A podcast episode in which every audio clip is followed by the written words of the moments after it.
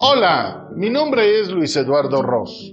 Soy el creador de Gastando Zapatos, concepto donde he venido transmitiendo algunas de mis experiencias en mis viajes por el mundo, así como de mi vida misma. La idea es compartir esas historias, crónicas como las de este día, para invitarte a que me acompañes por el mundo de la imaginación. ¡Vivámoslo! Franceses y mexicanos, al fin latinos. Gainesville, Florida.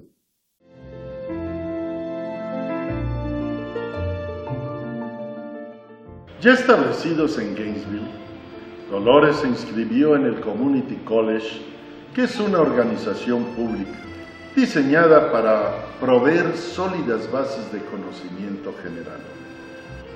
A Dolores, habiendo vivido 19 años en Ciudad Juárez y con estudios en El Paso, Texas, ambas ciudades frontera entre México y Estados Unidos, le fue relativamente fácil adaptarse. Ahí, además, conoció a Benedict, de origen francés y residente en París, que estaba en Gainesville porque su esposo Frank cursaba un posgrado en veterinaria en esa ciudad. A juicio de él, la Universidad de Florida contaba con la especialidad más importante en especies mayores de la Unión Americana y una de las mejores del mundo. También comentaba que UTEP, Universidad del Paso de Texas, era la más importante en especies menores. De la relación en el colegio comunitario nació entre Dolores y Benedict una estimación que perdura hasta la fecha. En aquellos años, como ambos matrimonios no teníamos hijos, se nos facilitaba la convivencia que con el tiempo y trato se convirtió en amistad. La barrera del idioma no fue obstáculo, ya que nos comunicábamos en inglés. Ah, nos dimos cuenta también que el entendimiento, dado nuestros valores y raíces culturales, fluía con mayor facilidad que con los oriundos del país de las barras y las estrellas, Estados Unidos de Norteamérica. Pese a existir un océano de por medio entre México y Francia. Cuando nos reunimos, platicábamos sobre nuestra mutua idiosincrasia y costumbres, como había sido nuestro noviazgo, nuestra boda, y notábamos sorprendidos que teníamos mucho en común. No así mexicanos con norteamericanos, pese a compartir una frontera de más de 3.000 kilómetros. Éramos jóvenes, viviendo los veintitantos años, vidas sencillas, llenas de energía e ilusión por el porvenir. Se nos facilitaba planear comidas o cenas, ya que nuestros gustos eran similares tanto en alimento como en bebidas. Me acuerdo cuando Frank consiguió un riñón de res, que nadie se pelearía por ellos en la facultad. Luego de fijar fecha nos reunimos para cocinarlos, aderezándolos con vino y cilantro, al estilo francés, acompañados de su tradicional sopa de cebolla. Todo delicioso. Nosotros aportamos el vino. Los anfitriones se colocan en forma cruzada.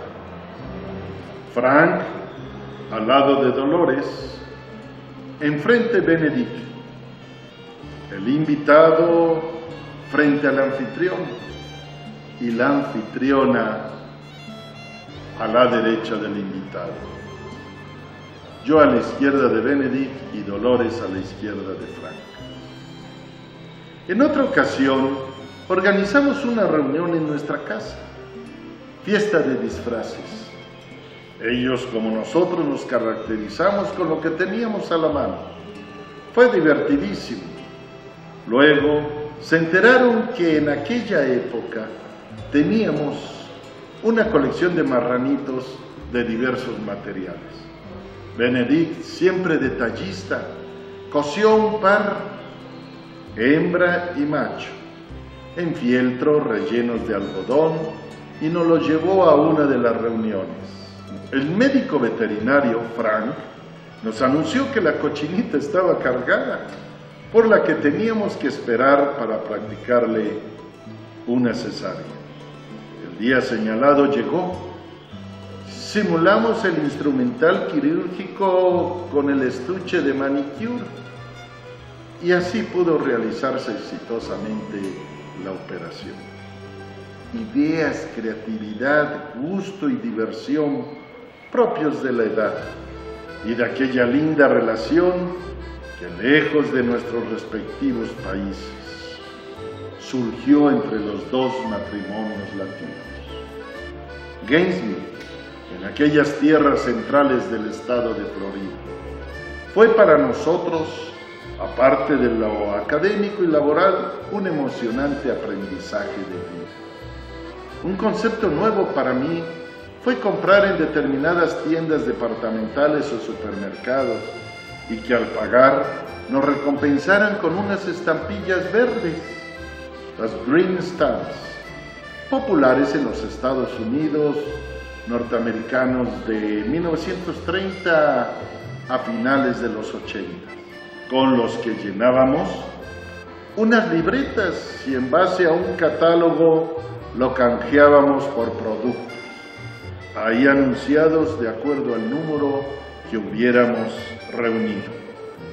Recuerdo que acumulamos libretas con estampillas para canjearlas por un espejo de aumento color violeta, unos cubiertos, un teléfono estilo antiguo que todavía lo conservaba, etc. Nos ilusionaba el proceso de juntar, pegar, y por último cambiar. Entre las actividades que ofrecía el Community College estaban reuniones, fiestas, conciertos, excursiones, diversas actividades.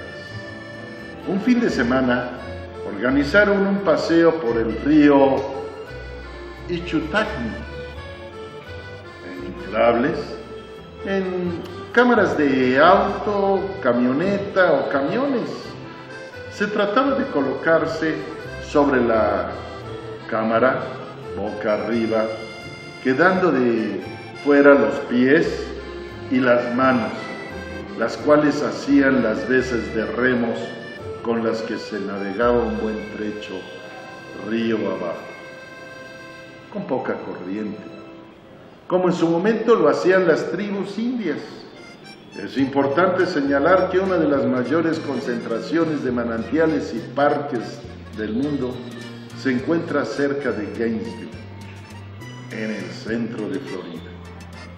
Allí acudimos nuestros amigos franceses, un grupo grande del colegio y nosotros.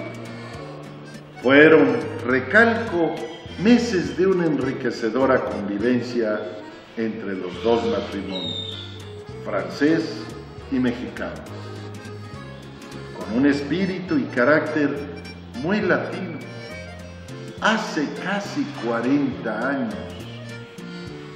Juventud, divino tesoro. Muchas gracias a todos por haberme acompañado durante esta emisión. Me despido, no sin antes, invitarlos a que visiten mi sitio web luiseduardoros.com o mi canal de YouTube Gastando Zapatos o Facebook, en donde podrán encontrar más escritos y videos sobre mis vivencias y el mundo del turismo.